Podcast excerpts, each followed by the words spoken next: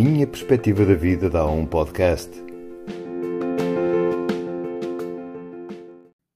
No episódio anterior, eu falei e enquadrei o sexo na vida das pessoas e até muito assente no especialista uh, Maslow, um psicólogo americano que já faleceu e que na década de 50 desenvolveu a pirâmide de Maslow, conhecida por pirâmide de Maslow, que são as teorias da motivação humana e que o sexo estava em dois níveis, vá, na, como fisiológica, provavelmente dito, nível básico, como a comida e a bebida, mas também depois um nível mais, um nível intermédio, no terceiro nível, como o sexo também, como uma característica do amor e do relacionamento. Portanto, a pessoa depois de satisfazer os seus níveis fisiológicos na vida, tem tudo, come, bebe e tal, tem depois a segurança também da casa, do emprego, dos recursos para viver e atinge este nível, que é o nível da, do relacionamento, cuida dos amigos, da família e da intimidade sexual.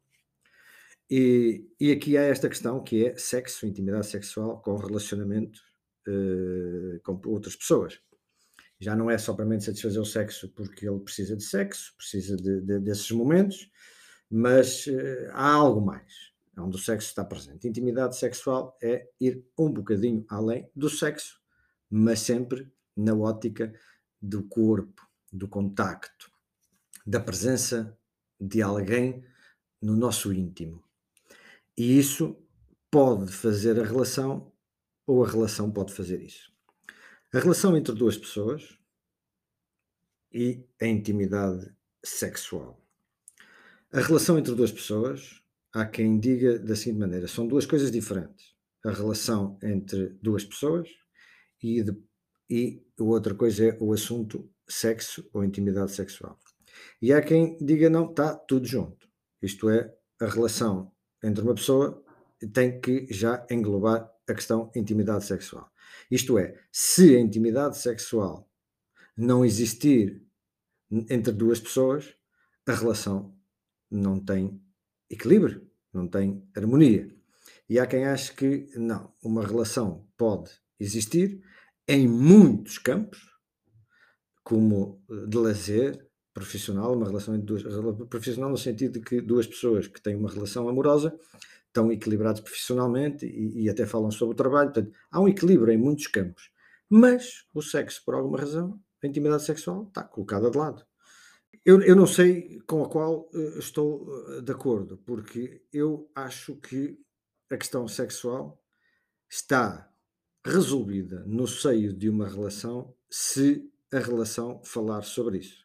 Portanto, nós podemos colocar a intimidade sexual na prateleira da relação se duas pessoas dialogarem sobre isso, no sentido de estarem ambas de acordo que isso não lhes traz valor acrescentado. Portanto, o assunto, para mim, está mais ou menos resolvido se as pessoas conversaram sobre ele e deram-lhe um determinado destino ou colocaram numa determinada situação. Comunicação, diálogo é o pressuposto elementar de uma relação. Se o assunto não se fala numa relação, o que é que acontece na mente de um ou dos dois? É que ela ganha ganha dimensão, ganha aquilo que se diz uma pequenina monstruosidade, é uma bola de neve. Isto é, se um dos parceiros tem ou uma carência, ou uma necessidade, ou uma vontade, ou uma intenção e não consegue falar com ela, com a outra pessoa, ora, a mente da pessoa que não fala começa a ganhar, aquele assunto começa a ganhar dimensão, ganha monstruosidade. E claro, o que é que vai acontecer? Vai afetar a relação, porque e consciente ou inconscientemente vai dizer eu não consigo tratar isto com a minha relação, logo a minha relação não é equilibrada. Seja do que for. Por exemplo, viagens, não tem que ir ao sexo, à intimidade sexual. Um deles gostava muito de viajar de avião, mas o outro não gosta de andar de avião podem viver permanentemente a dizer ah, eu gostava de ir ao Japão, mas eu não vou porque ele não quer ir, que ele não gosta de avião. Quer dizer, podem andar nisto. Isto não é saudável.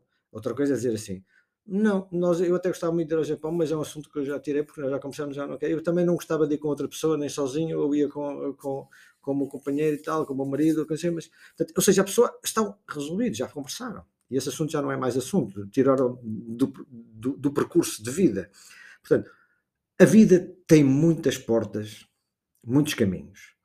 viagens, comer, investir numa casa, numa quinta, agricultura, sei lá, como têm a casa decorada, como, quantos filhos têm, como é que se relacionam com os filhos, têm intimidade sexual. Todo este assunto, para que a relação tenha progressão, estes assuntos têm que ser todos eles conversados sem tabu e vão-se, ora numa fase da vida ou outra, vão-se colocando na prateleira ou trazem-se para o ativo. E intimidade sexual eu vejo assim.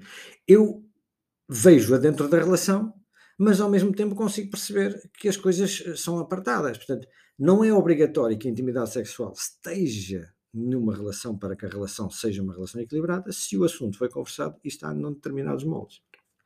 Dentro da intimidade sexual há pequenos detalhes, isto é, a relação, falar, comunicar, dialogarem sobre a intimidade sexual é também falar sobre as suas particularidades. A intimidade sexual é mais do que o coito propriamente dito, não é? Embora ele tenha um peso muito grande, porque a libertação de energia, de energia vital é poderoso, é uma satisfação muito grande.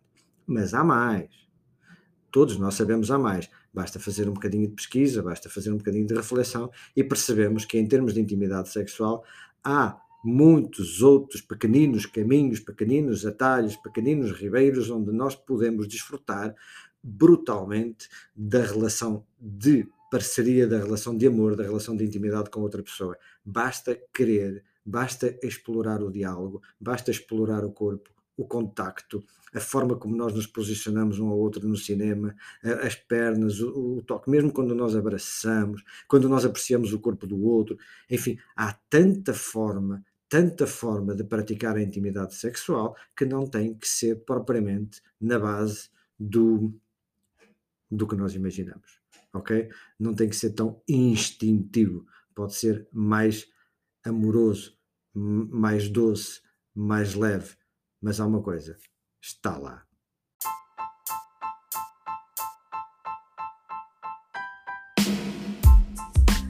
Obrigado por ter estado desse lado